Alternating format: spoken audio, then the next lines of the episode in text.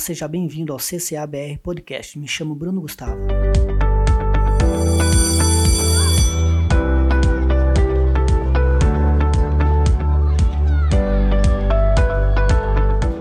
Nós estaremos iniciando agora uma série especial com cinco episódios, com o tema Heranças de Guerra.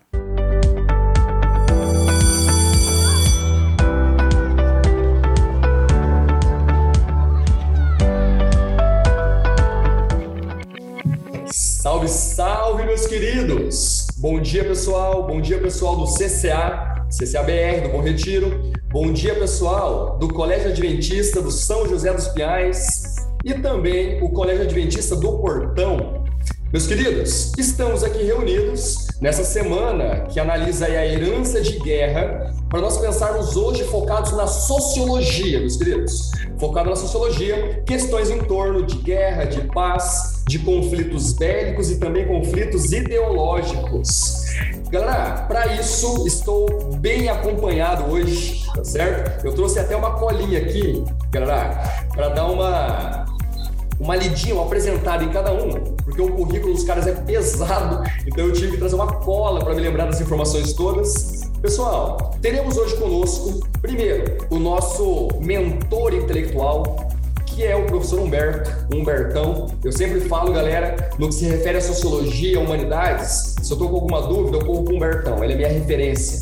Pessoal, o professor Humberto, ele é formado em estudos em religião pelo IACS, em estudos sociais pela Urcamp, em história pela Unicinos, ele é especializado em história do Brasil pela FAPA e é mestre em geografia pela UEM. Segura a pressão, meus queridos. Galera, temos também conosco a Prof. Noemi. A Prof. Noemi, ela é graduada em Pedagogia pelo IAE e pela USP em parceria. Só a sigla USP aí já pesa demais. Não é verdade, meus queridos? É formada também em Sociologia pela Uniaselv e ela tem pós-graduação em Administração, Supervisão e Orientação pela FAI, além de ter ainda formação pós-graduação em Filosofia e Sociologia pela UDOPAR. Entendam aí o peso. Pessoal, por último, e não mais importante, o nosso companheiro da interdisciplinaridade, porque a sociologia, ela é, na verdade, uma a sociologia é uma interação entre várias ciências e a base das ciências lá no passado estão na filosofia e na física. Então nós trouxemos aí um grande pensador da física, o professor Felipe Luz, conhecido de vários de vocês e que precisa ser conhecido por todos, tá certo? Então, quem não conhece, procure esse homem nas redes sociais que não vão se arrepender. Pessoal, o professor Felipe, ele é físico por formação, ele é especialista em radioproteção pela Comissão Nacional de Energia Nuclear e ele tem mestrado em tecnologia de processos sustentáveis é professor também de educação básica, de educação superior e ele é divulgador científico por meio do Instagram. Procurem lá. Felipe Luz, procure ele nas redes sociais, vocês vão aprender muito de ciência, eu aprendo sempre com ele. Meus queridos, e estou eu aí para estar junto com esses monstros da ciência e aprender com eles. Hoje, meus queridos, estaremos falando especificamente sobre conflitos ideológicos no pós Segunda Guerra Mundial, beleza? Mas um evento histórico ele não é dissociado de contexto. Tem algo que vem antes, é algo que vem depois. Então nós falaremos do contexto posterior à Segunda Guerra Mundial, portanto o contexto da Guerra Fria e todo o debate ideológico que se envolve ali e que como nós veremos e vamos comentar, chega até o dia de hoje. Tá certo, galera? Chega até a atualidade esse embate de ideias. Então, eu quero convidar aí a nossa querida amiga Prof. Noemi. A Prof. Noemi é, vai estar tá falando para a gente um pouco uh, de um tema importante. Prof, eu quero te perguntar, e quero que você responda para nós, e traga aí a explanação para nós da seguinte questão: é, a origem ideológica de muitos debates muitos, muitas oposições de ideias que temos hoje, elas estão centradas na Guerra Fria. Mas como essa, é, esse embate se configura no mundo de hoje, na atualidade? O que, que você pode dizer para nós, prof, sobre esse embate de ideias na atualidade?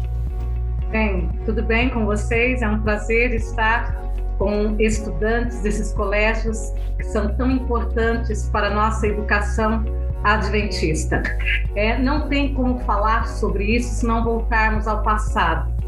E nós falamos sobre ideologias. Vocês recordam que é ideologia, né, que é uma forma de ver o mundo. E quando nós pensamos nessa cosmovisão, como nós vemos o mundo, as doutrinas que nós encontramos no mundo que estamos inseridos, principalmente quando nós falamos na política, nós percebemos que essas ideologias, elas moldaram a história do mundo.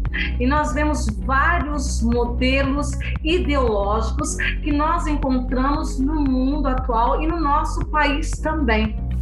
Quando nós falamos de direita e esquerda, principalmente, na é verdade, classe, nós vemos que esse termo de direita e esquerda, ela tem sido utilizado no nosso país, principalmente nesses últimos anos, para qualificar ou desqualificar pessoas e pessoas que estão inseridas na política ou que apoiam né, a direita ou esquerda. E elas carregam essa direita e esquerda ideologias muito fortes. E vocês recordam muito bem, como professores de sociologia, nós sempre dizemos a vocês que a Revolução Industrial e a Revolução Francesa foi um marco muito grande e nós colhemos ainda as ideologias que surgiram neste momento, na é verdade, professores. E quando nós pensamos nessas ideologias, não tem como não pensar na Revolução Francesa, que foi um marco muito grande para surgir essas ideologias, principalmente principalmente quando nós falamos de partido da esquerda e partido da direita também, que surgiu numa convenção lá na, é, na Inglaterra, não, na, na França, em 1792. E vocês já devem ter ouvido aí algumas vezes sobre essas classes sociais de trabalhadores, como os jacobinos, que eram radicais, né, e os girondinos também. E aí tinha o pessoal que ficava no centro. E ali nós vimos assim essa discussão né, daqueles que queriam realmente mais igualdade, né, que eles estavam cansados também de serem é, como, podemos ser, ser assolados por aquela é, pela sociedade e aí nós vimos que aí nós tivemos a briga entre a esquerda e a direita e aí surgem essas ideologias e não para por aí, porque com a revolução industrial vai surgir também outras ideologias, porque nesse momento também se evidencia uma desigualdade social muito grande, principalmente na Europa. E aí nós vamos ver que surgem aí os socialistas, né, que são utópicos, e os socialistas que são científicos, que nós poderíamos colocar como representante Marx, né, e Engels. E aí nós vimos que essas ideologias, elas se tornam muito mais evidentes depois que Lenin entra na, é, entram com essas ideias socialistas né, na União é, Soviética, que aí estão inseridos mais de 15 países, não é isso, professores? E aí nós vimos que há essa, essa briga, essa guerra, que nós não vamos encontrar uma guerra que chegou é, a ter uma guerra de combate aí né, com, de, com armas, mas nós tivemos uma guerra social, política, econômica, ideológica muito forte que nós estamos é, encontra, é, nós encontramos hoje, né, quando nós falamos é, dessa guerra tão grande desses partidos políticos que nós temos esquerda e direita. É óbvio que nós temos as do centro também. Quando nós vamos é, verificar as ideologias dos partidos políticos brasileiros, nós percebemos que há sempre ideologias da esquerda ou da direita. Nós vimos aí da direitos mais conservadores e também vamos ver aí as características da esquerda, que são as classes populares, as classes que se sentem mais oprimidas, que querem mais a desigualdade, mas tem uma base que para nós cristãos também mexe com as nossas estruturas. Então nós vemos hoje no nosso país uma guerra muito grande. E eu gostaria de mencionar a vocês sobre o problema que nós estamos enfrentando essa guerra muito grande de ideias, de ideologias políticas e que nós vemos, ela se evidenciou agora com a pandemia. Infelizmente, nós olhamos para o Brasil e vemos esse combate tão grande que leva pessoas a levaram pessoas à morte por causa de ideologias que começaram lá no passado e nós encontramos isso no nosso país. Isso é muito triste, classe, quando nós vemos que esses pensamentos ideológicos podem levar à morte, né? E nós encontramos aí pessoas no nosso país perdendo a vida por causa das ideologias. Né? Alguns não querem realmente é, ter paz, apaziguar, e eu até pediria aí aos meus colegas que pudessem fazer um comentário sobre né, essa guerra que nós vemos ideológica hoje no nosso país, nós vemos também em grande dimensão nos Estados Unidos também.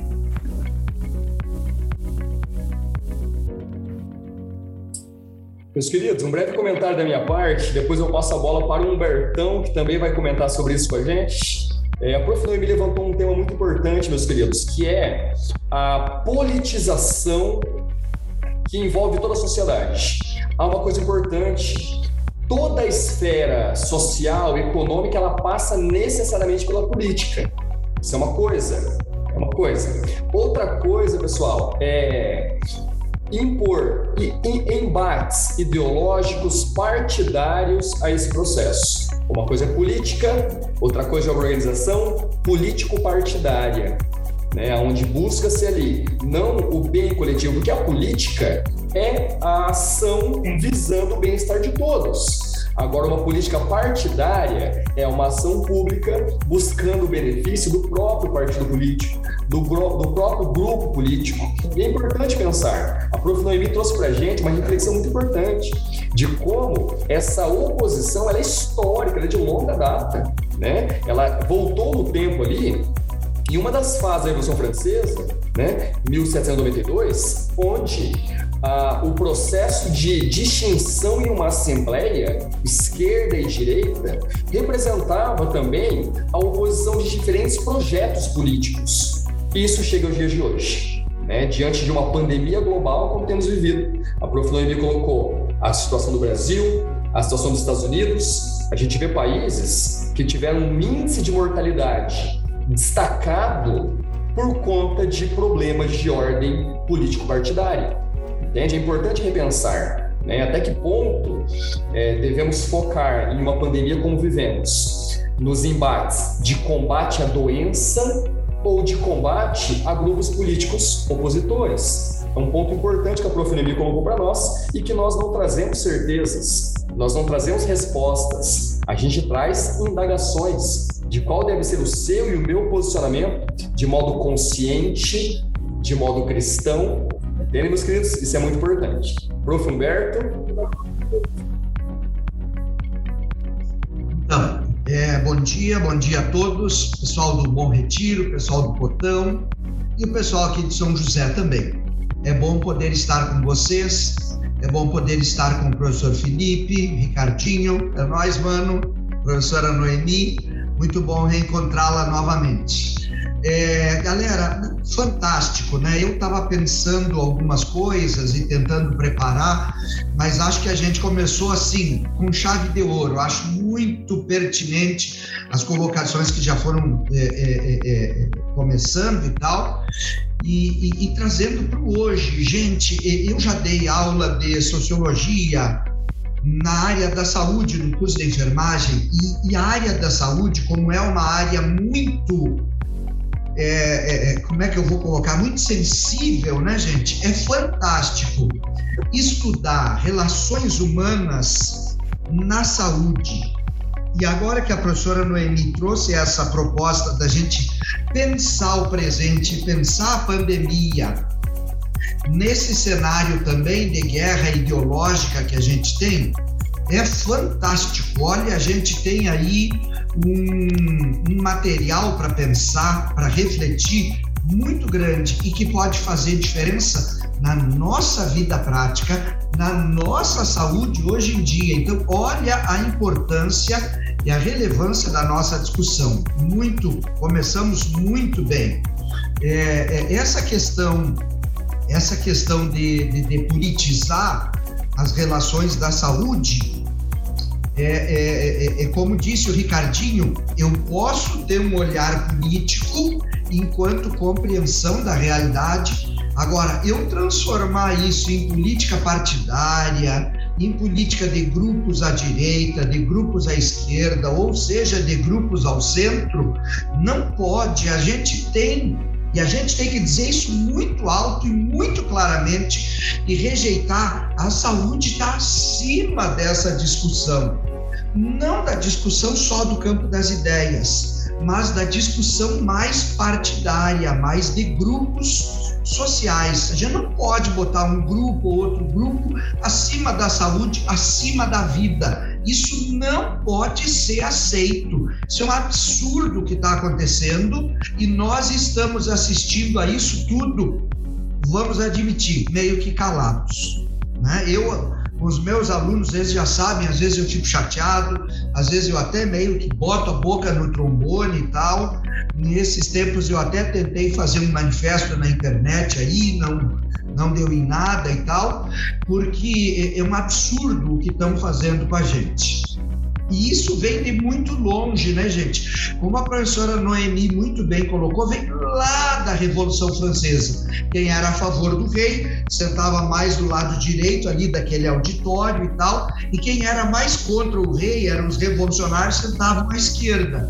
Então ficou a direita um pouco mais conservadora, a esquerda queria mudanças e o centro oscilava, negociava com os dois lados.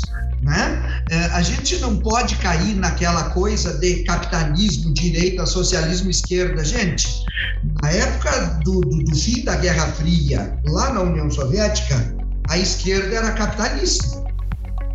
A esquerda queria derrubar o socialista, ela queria mudanças, a esquerda era capitalista.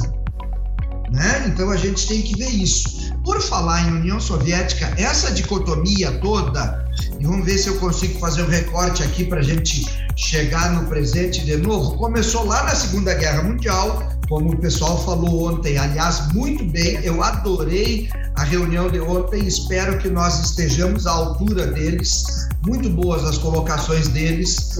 É, é, no final da guerra, Estados Unidos e União Soviética foram os grandes ali vencedores, né? A União Soviética entrou na Alemanha pelo leste e os Estados Unidos pelo oeste. Ao contrário do que a maioria dos filmes de Hollywood falam, a União Soviética foi muito forte na derrota da Alemanha. Ela que entrou em Berlim, ela que ia capturar Hitler e ele teoricamente se matou antes deles chegarem no seu bunker, né? Então eles já começaram a dividir áreas de influência. E a Europa ficou dividida mais ao leste para a União Soviética e mais ao oeste para os Estados Unidos, Inglaterra, França e o capitalismo. E essa disputa passou para o mundo todo, um mundo dividido entre capitalismo e socialismo, defendendo projetos da União Soviética ou dos Estados Unidos, o Brasil, inclusive, defendendo projetos mais à esquerda ou mais à direita, a maioria do alinhamento com os Estados Unidos, claro, né? É, é, e a gente vivia uma sociedade, gente, dicotomizada né, no século XX. Quem era de esquerda, quem era de direita ali, principalmente né, anos 70, anos 80, depois caiu o socialismo, parou um pouco isso. Mas havia, né, durante uh, os governos militares no Brasil, gente da família que entregava alguém que era da própria família, que era comunista e tal. Gente, isso é século XX. E aí a nossa pergunta, eu tento juntar a parte teórica com a parte social. Me interessa defender um projeto político do século XX, dos Estados Unidos, ou da União Soviética hoje, gente, infelizmente, eu tenho que dizer para vocês, os meus alunos sabem, agora está sendo enterrado o pai de um colega nosso. Agora, nesse momento. Na verdade, estava marcado para as 10 horas o enterro. E a gente defendendo lá é, uma política de uma potência ou de outra potência do passado. Hoje nós temos que sair dessa caixinha esquerda, direita, e eu gosto muito, porque os nossos alunos são muito antenados, eles têm procurado coisas novas.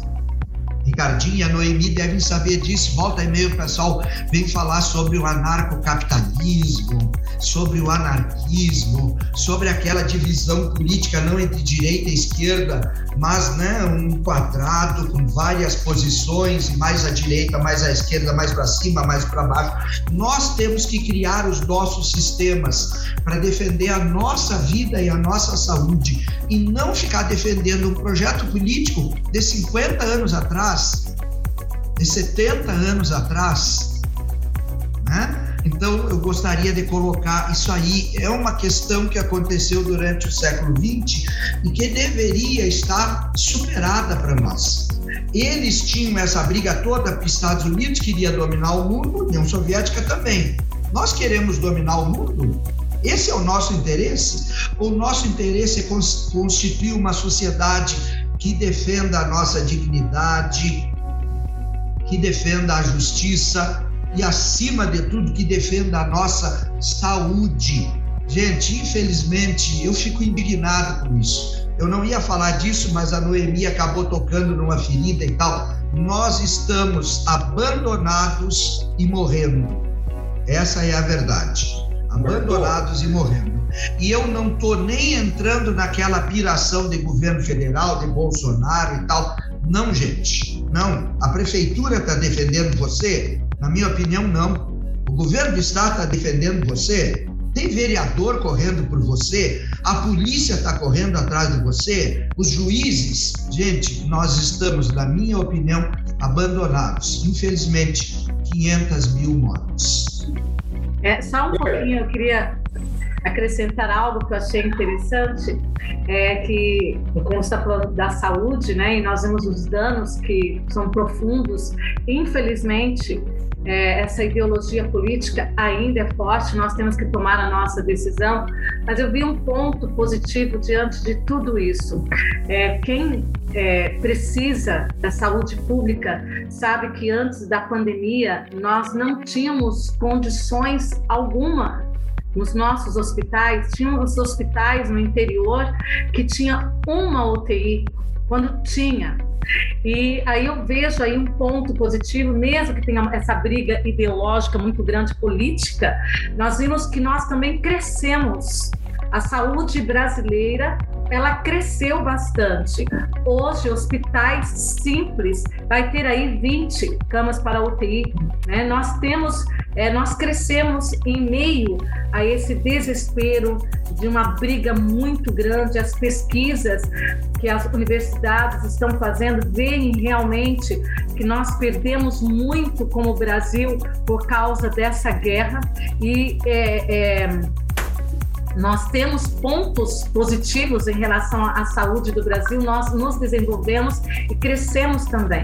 Né? Então, vejo esse ponto positivo que eu acho interessante. Nós dizemos que, em meio à guerra, nós tivemos pontos positivos na saúde pública brasileira. Muito bem colocado, prof. Noemi. E uma questão interessante, meus queridos. E o prof. Felipe, ele vai trazer mais informações nesse sentido para nós. Olha que coisa curiosa. Por que que em épocas de paz, em épocas de tranquilidade, a sociedade não se aproveita dessas circunstâncias favoráveis para obter crescimento, maior desenvolvimento. Olhando um pouco para a história, a gente vê que períodos de guerra, períodos de crise, são períodos que levam a grande desenvolvimento em várias áreas. Na área científica, educacional, econômica em alguns aspectos. E é importante pensarmos, dentro do que o prof. Humberto tinha comentado, uma coisa que me fez pensar muito, Humbertão, ah, de fato precisamos prezar pela nossa saúde. E aí vai um ponto além. Nós somos cristãos, meus queridos. Então, a saúde do outro importa para mim. Né? A morte do meu lado não chegando até mim, mas a morte ao meu lado, ela me incomoda, precisa me incomodar. Né? Se eu vejo alguém perdendo um familiar, ah, de novo. me choca, alguma coisa está muito estranha comigo. Eu sou um cristão. Não é verdade? Ricardinho, e, e, como, e como escola adventista, a gente tem uma tradição muito grande da saúde, né? A, a, a, educação adventista trabalha muito com a saúde, com o cuidado da saúde, e o corpo é o templo do Espírito Santo. A gente precisa dar continuidade nisso. Gostei muito da tua colocação. Bem colocado, professor Humberto. A defesa da vida, da saúde nossa e do nosso próximo é fundamental para nós. E como isso é extremamente sociológico, né? Como isso é muito social. Eu estava num debate há, pouco tempo com um grupo de amigos ali, é, estudantes de uma das minhas turmas, e a gente analisando, né, como essa ideia do que é doença, a ideia do que é sanidade, como isso varia de acordo com o contexto. Se você voltar no tempo, há pouco tempo, a, a depressão era vista como um problema comportamental apenas. Né? Hoje nós entendemos a seriedade que é essa doença. Então, a própria ideia do que é doença, ela muda com o contexto social. Então, para nós nos posicionarmos de modo é, mais inteligente diante dessa pandemia, isso vai trazer uma consequência. A sociedade se desenvolve. Né? E a Prof. Noemi trouxe esse ponto também. Né? Se nós mudamos enquanto sociedade diante da pandemia, nós mudaremos enquanto sociedade porque virá depois também. Né? Agora, a gente pode, diante da crise, ter uma visão meramente egoísta ou uma visão ampla de, sociedade. Né? É, quem tolera, em geral, é tolerado, e aí a gente tem uma visão mais agregadora, né? uma visão mais gregária em torno da, da da, desse problema. Meus queridos, eu quero passar agora a bola para o Felipe, tá certo? E depois nós vamos conversar mais. É, nós vamos aprofundar isso aí. É, eu quero que o Felipe traga um ponto para nós. Nós vamos analisar juntos. É, professor Felipe, com seu conhecimento científico, seu conhecimento da física, eu quero que você traga para nós o seguinte ponto: é, que diferença para o desenvolvimento científico, para o desenvolvimento intelectual, contextos de crise, contextos de guerra trazem. Porque a gente vive hoje um contexto de crise global. Olhando para a história, o que que crise, o que que guerra traz de influência para o desenvolvimento científico e vice-versa? Como que a ciência interfere nas guerras também? Tá certo? Filipão, o que, que você fala para nós sobre isso, meu querido? Bom dia, turma. Bom dia, Noemi, professor Humberto, professor Ricardo. Bom dia a todos, o pessoal que está nos colégios assistindo a gente. Cara, é um assunto muito interessante, né? Porque, assim, a crise, ela chacoalha a sociedade e traz os cientistas de volta às capas de revista, né? Eu costumo dizer que lá atrás, as revistas, elas tinham como capa Thomas Edison, tinham Albert Einstein. Era muito comum você ver cientistas dominando as capas de revista, porque os cientistas eram a nata da sociedade, a coisa mais importante que nós tínhamos era a ciência, a ciência que podia nos tirar da crise, a ciência que nos podia levar a uma solução e tudo mais. E citando a pandemia, nós temos um exemplo claro disso, né? Nunca ouviu-se tanto falar em pesquisadores brasileiros ou pesquisadores de fora quanto agora. Você liga o jornal, tem a professora da USP dando entrevista, o professor da UFRJ dando entrevista, todos os professores aparecendo novamente, né? E centros de pesquisa que muitas das vezes não se falavam há anos dentro de uma televisão, hoje está nas grandes mídias, está na, na, internet, está em tudo quanto é canto. E quando a gente analisa a guerra, né? Bom, nós estamos fazendo aqui agora uma transmissão através de um computador pela internet, isso é produto da Guerra Fria. A Guerra Fria, ela traz essa, esse desenvolvimento tecnológico, essa corrida pela tecnologia, né? Poxa, nós temos um período onde todo mundo fala muito sobre colonização de Marte, exploração espacial. A NASA, ela nasce durante a Guerra Fria, 1958, né? A NASA vai ser fundada durante a Guerra Fria. Então a Guerra Fria, ela tem um impacto muito grande dentro da parte científica em relação à sociedade, porque nós estamos falando de grandes nomes da ciência que estão no meio disso. Então, quando você fala em Albert Einstein, Heisenberg, Niels Bohr, todos esses nomes que a gente costuma ouvir por fora, às vezes a gente não sabe muito bem o que, esses, que essas pessoas fizeram, eles estão inseridos dentro da Guerra Fria. Eles vieram da Segunda Guerra Mundial e estão inseridos na Guerra Fria. É, tanto que a própria bomba atômica, né? Por que, que a bomba atômica surge? Eu costumo falar com meus alunos assim, socialmente falando. Você está numa sala de aula, você vê quem são os alunos mais estudiosos da sala, aqueles que são os mais aplicados, que geralmente esses que têm um perfil mais da ciência, né? Aquele cara que é mais aplicado, aquele cara que tem uma determinação, que tem uma curiosidade, que vai atrás. Eu falo, quando você olha para essas pessoas, eles tendem a ser geralmente os alunos que fazem bullying, os alunos ruins da turma, aqueles caras que gostam de maltratar os outros, que gostam de ver sofrimento. Pode ser que sim, então nós temos exceções para tudo, mas geralmente não. Geralmente é o aluno mais quietinho, geralmente é o aluno que sofre bullying, né? E, e por que, que esses cientistas, então, vão criar uma arma de destruição em massa? Né? O que, que dá na cabeça dessas pessoas de do nada falar, não, quer saber? Agora eu quero ajudar o governo a destruir todo mundo, que eu quero que morra o máximo de pessoas possível.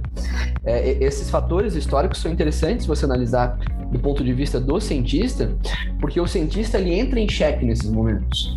Por exemplo, se nós olharmos agora durante a pandemia, os pesquisadores que estão na área de vacina, eles entraram em xeque, porque agora ou eles fazem o serviço ou a sociedade vai cair, né? Então, ó, tá na mão de vocês. Na época de guerra acontece a mesma coisa. Então, nós temos aí alguns cientistas famosos, como por exemplo Heisenberg, que ele vai cair na mão de Hitler lá no final, né, na Segunda Guerra Mundial. E aí você tem Einstein fugindo, você tem alguns outros cientistas famosos fugindo, como Einstein, Bohr e, e Schrödinger, por exemplo, né? E esses cientistas olham para a guerra, guerra, olham para Hitler e falam: "Meu Deus, Heisenberg é um dos maiores físicos nucleares que nós conhecemos". Né? E aí então vaza uma informação, os espiões trazem uma informação de que nós temos Heisenberg trabalhando numa bomba atômica para Hitler. Então, opa, eu não quero matar ninguém, mas se Hitler pegar a bomba atômica, acabou a guerra. Olha o que esse cara está fazendo sem uma bomba desse porte. Eu, como cientista, eu entendo o poder que isso tem. A sociedade talvez ainda não. Então, Albert Einstein ele vai, ele vai escrever uma carta de próprio punho para o presidente dos Estados Unidos, pedindo para que, por favor, ele financie um projeto de bomba atômica. Albert Einstein é pacifista. Se você ver, acompanhar ele ao longo da história, ele é extremamente pacifista. Para Albert Einstein escrever uma carta para o presidente de próprio punho pedindo a criação da bomba, é, é uma coisa que você olha e fala assim: meu, a sociedade está forçando isso a acontecer. Isso é um contexto social, se for olhar, né? Porque não é que ele queria, mas dentro do período histórico era o que a sociedade precisava. Então, é, depois que a guerra acaba, um dos maiores arrependimentos, o pessoal até fala que alguns físicos chegaram a se suicidar, foi porque quando eles ganharam a guerra e chegaram os documentos, eles viram que Hitler tinha arquivado a bomba atômica. Porque como era um processo longo, Hitler achava que ia demorar muito tempo, e ele queria dominar em poucos, poucos anos, né? Ele deixou de lado o projeto. É quando muitos físicos caem em si que eles construíram uma arma de potencial absurdo que não era necessária. Né? E, mas por que, que a ciência desenvolve tanto? Porque, olha, quando você fala em armamento, você está falando em GPS, você está falando em comunicação. A internet, gente, é uma forma de se comunicar. Então, ó, precisamos nos comunicar mais rápido. Precisamos que a informação vá criptografada. Nós precisamos que essa informação vá sem ser detectada. Então, precisamos de uma rede de comunicação. A internet é isso, é uma rede de comunicação. Então a guerra ela vai dando ferramentas, ela vai criando ferramentas que depois a sociedade faz uso. Mas será que é preciso a guerra? Será que eu preciso investir na ciência só nesses momentos? Eu preciso esperar chegar uma pandemia? Eu preciso esperar chegar. Gente, vou dar um exemplo muito, muito é, é, brasileiro. Eu estudei na Comissão Nacional de Energia Nuclear. Os meus professores foram responsáveis por cuidar do caso do Césio 137 em Goiânia. Então, quando tivemos o acidente do Césio 137, que é o maior acidente radiológico do mundo, não envolvendo nuclear, né? Nuclear é outros 500, nós temos Chernobyl e bombas atômicas, mas acidente radiológico de fonte radioativa é o maior do mundo. O estudo do Brasil é estudado no mundo inteiro, o estudo do caso Césio 137 em Goiás. O que estava acontecendo na época era que a Comissão Nacional de Energia Nuclear estava para ser fechada. Nós tínhamos concurso público que não abria anos, nós tínhamos um, um pessoal totalmente defasado, nós tínhamos literalmente um gato pingado de pesquisadores abandonados, sem recurso financeiro, não tinham verba, há anos pedindo verba para o governo, precisamos de verba.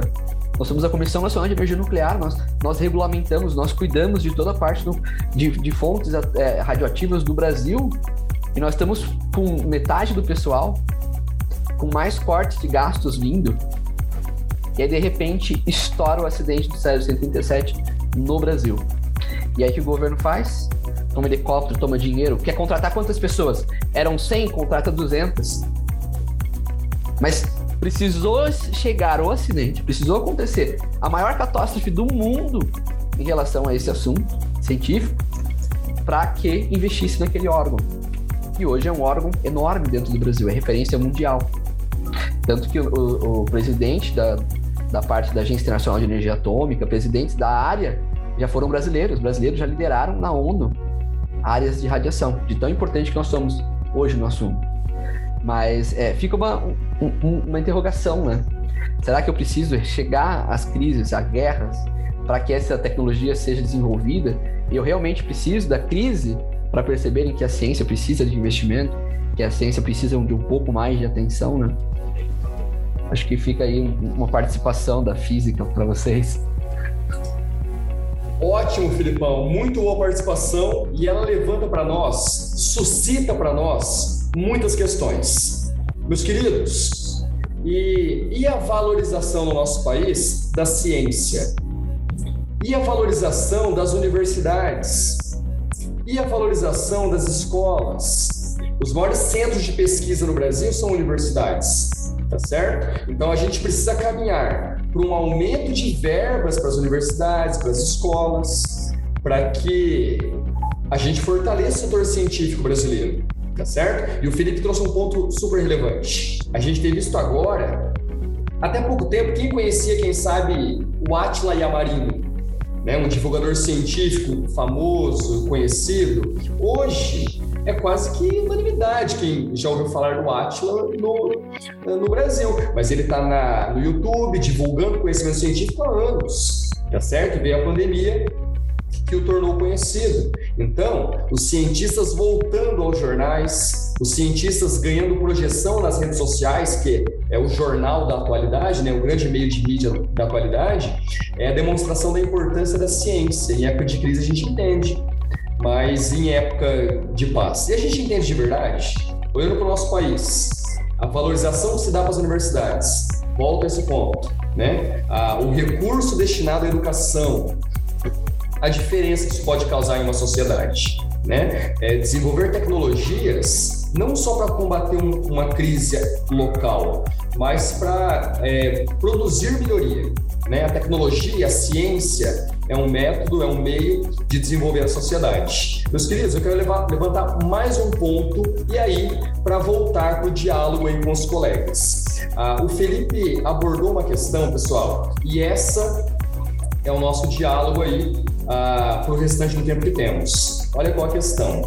Ah, o Einstein e outros cientistas super importantes que fogem da Alemanha nazista, o Einstein, um judeu alemão, né, fugido do nazismo, que, que vão se abrigar na, nos aliados ocidentais, que vão entender o seguinte: lá na Alemanha Claro, foi equivocado, como o Felipe bem explicou para nós, mas foi o pensamento da época.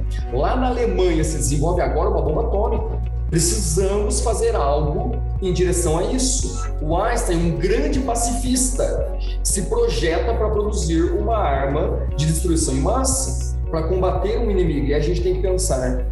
Surge um conceito uh, de um pensador, o Thomas Kahn, em que ele fala do paradoxo da tolerância até que ponto nós podemos ser tolerantes com ideias intolerantes? Se a gente voltar para o debate é, que envolve toda a nossa discussão de hoje, historicamente voltamos à Revolução Francesa, historicamente voltamos à Guerra Fria. Então, nós vemos projetos e contextos de grande violência, assassinato de quem é contra certas ideias, tá certo? E um, um, um pensamento a gente precisa ter como base para todos os outros aí nessa discussão, né? A tolerância deve chegar até os intolerantes? Até que ponto? Quais são os limites da nossa tolerância? Porque se eu tolero uma ideia assassina, se eu tolero uma ideia autoritária, não estou eu sendo autoritário também? Meus queridos, professor Humberto, professor Noemi, professor Felipe Luz, para vocês, quais devem ser os limites da liberdade, da tolerância hoje em dia? Né? Porque, voltando historicamente da Guerra Fria, a gente vê um forte embate de ideias. Esse embate chega aos dias de hoje. Quais ideias devemos tolerar? Quais ideias não é, não é saudável que toleremos como, como, cristãos, como cristãos que somos? O que, que vocês acham? O que, que vocês dizem? O que, que vocês complementam sobre isso para nós? Então, é, é, tu já nos colocou numa sinuca de bico, porque o nome do negócio é paradoxo, né?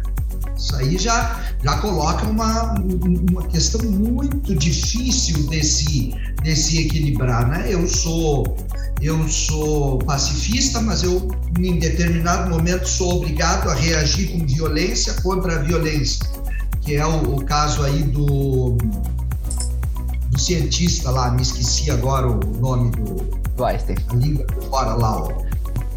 Qual é o nome do cara? Albert Einstein. Einstein. Isso, o caso do Einstein, né? Então é um paradoxo, né, gente? É, é, eu acho que a gente tem que ter muito firme, e esse é um, é um problema nosso, da nossa sociedade. A gente tem que ter uma firmeza de objetivo, a gente tem que ter uma firmeza de horizontes, a gente tem que ter uma firmeza de princípios que possam orientar. Só que a nossa sociedade hoje está totalmente dividida, está totalmente relativizada, não tem princípios, não tem objetivos, então a gente fica reagindo ao sabor das coisas, né?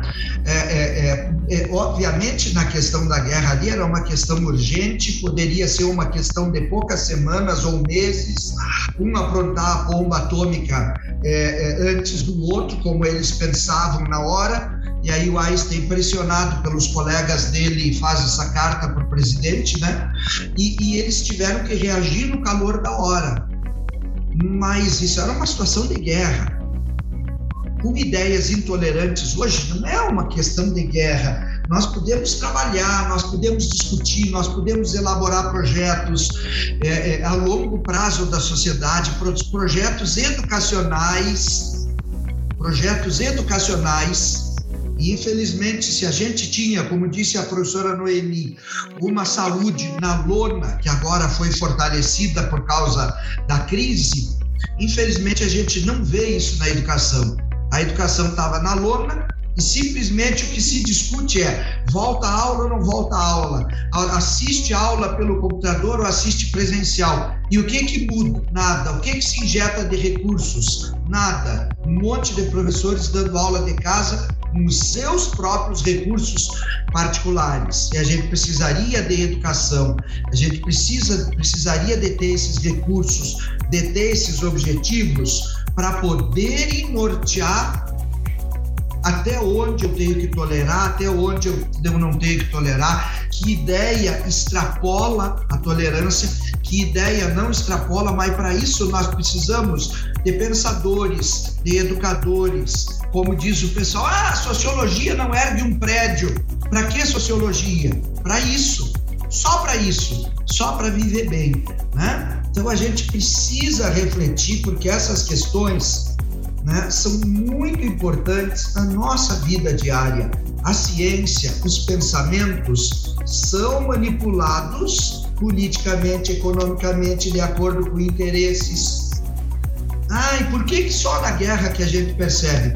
Porque na guerra o objetivo se impõe, assim como agora agora se impôs no país que a saúde precisa. Não tem, não, não, não dá para discutir. Precisa, precisa ter mais hospital, ter mais leito, ter mais profissional, ter mais respirador. Então fizeram. Quando esse objetivo, essa situação não se impôs, aí eu torço para o meu lado da política, eu torço para o meu lado econômico, eu vou lucrar mais se eu investir nisso, naquilo. E quando vem a crise, ela se impõe diante da gente, né? Mas a gente não deveria esperar a crise. Eu acho engraçado esse, esse debate de saúde hoje em dia, né? Porque fazer uma curiosidade científica para vocês, né? O pessoal fala muito hoje que os Estados Unidos fica investigando do corona ter sido uma arma chinesa, né? Agora, vocês sabiam que literalmente o corona ele foi uma arma americana? Os Estados Unidos criaram o corona na Guerra Fria. Na Guerra Fria, em 1960, os Estados Unidos criou uma arma chamada Corona, que na verdade era uma, uma arma de mapeamento, era um satélite. Eles mandavam esse satélite sobre a Rússia e esse satélite ele tirava fotos, né? Para quem não, não, não entende da parte da corrida espacial, né? Por que, que a corrida espacial era tão importante na guerra, né? Porque quando você tem satélites, você tem visão de cima. Então você sabe aonde estão os prédios militares, aonde estão os prédios civis, onde você tem melhor abertura de entrada. Antigamente você tinha mapas. É diferente de uma fotografia aérea de uma região, né? Então, para um plano de guerra, a fotografia aérea era muito importante. A corrida espacial ajudou bastante nisso. E o Corona era um satélite americano que eles, eles lançavam sobre a Rússia, e esse satélite ele tirava fotos em filme, e ele tinha um sistema que, se ele fosse é, identificado para ser abatido, ele ia para o mar e jogava essas, é, esses filmes no mar para que os Estados Unidos pudessem coletar esses filmes. E aí ele vai cair por terra a partir do momento que surge a fotografia digital, né? Então surge a fotografia digital, não faz mais sentido você ter o Corona. E era um satélite americano que foi então desligado. Então o Corona já foi uma arma, sim, mas não uma arma chinesa, uma arma americana durante a Guerra Fria. Fica aí a curiosidade para vocês. Muito legal. Você vê que essa intersecção de sociologia com física, ciência casa perfeitamente, né? Muito interessante. Ah, do coronavírus pensando para o corona como arma de guerra durante a, durante a Guerra Fria. E aí, meus queridos, a, a tônica do nosso diálogo, já caminhando para o final do nosso debate, né? E como cristãos, esse é o nosso comentário final. Nós somos cristãos em um mundo de embate embates de ideias, embates bélicos, embates políticos, tendo Jesus como referência. Qual deve ser a nossa postura? Jesus, quando tolerava, em quais circunstâncias tolerava? Haviam circunstâncias que Jesus não tolerava? Segundo a Bíblia, haviam situações que Jesus era fortemente contrário. Prof. Noemi, o que você pode falar para nós sobre isso? É, é necessário pensar sobre isso, né? terminar essa reflexão colocando Jesus no centro, porque não tem, eu vou falar de política novamente, porque nós estamos inseridos em uma sociedade que tem uma história de ideologias e como cristãos nós devemos escolher as ideologias que têm o equilíbrio ali Cristo. E isso você vai encontrar na Bíblia. Porque hoje, com essa mistura de ideologias, vou voltar, professor Humberto, falando de esquerda e direita, porque nesses últimos anos é, é, é evidente na nossa sociedade, principalmente o quadro político brasileiro, mostra isso claramente, coisas que eu não via nos últimos anos, eu estou vendo agora. Então, o equilíbrio é a palavra de Deus. Quais são os pontos positivos que eu vejo nessa política, nessa ideologia? Quais os pontos negativos que podem ferir os meus princípios como cristão? Porque você vai observar, cara estudante, que ao entrar na universidade, ela vai estar impregnada de ideologias. E é muito forte, na verdade, professor Humberto. E qual ideologia que você vai escolher?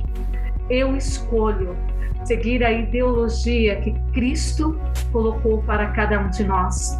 Valorize a vida, valorize a vida, porque eu vim a esse mundo para salvar pessoas e não salvar partidos. E Jesus veio a esse mundo dar a vida por mim e por você. Escolha ideologias que te aproximam de Deus, porque hoje realmente vivemos numa situação de muita corrupção, problemas sociais, e nenhum partido político, nenhuma ideologia pode nos livrar. Somente Cristo pode nos livrar, somente a palavra de Deus, ela é o ponto de equilíbrio. É muito obrigado, prof. Noemi. Muito relevante o comentário, porque de fato a essência do que a gente tem como base para pensar a sociedade é isso aí. Pessoal, o nosso tempo praticamente acabou, então nós vamos nos despedir, tá certo? Nós vamos nos despedir. Eu peço aí que o professor Felipe, depois o professor Humberto e depois a prof. Noemi deem uma, um tchauzinho aí para nossa galera, cada um por vez, podem se despedir. Pessoal, foi um prazer estar com vocês. Desculpa a intromissão aqui no meio da sociologia, mas espero ter contribuído. Um grande abraço para todos os alunos, todos os colégios. Um abraço para vocês também que me aturaram aí por 50 minutos.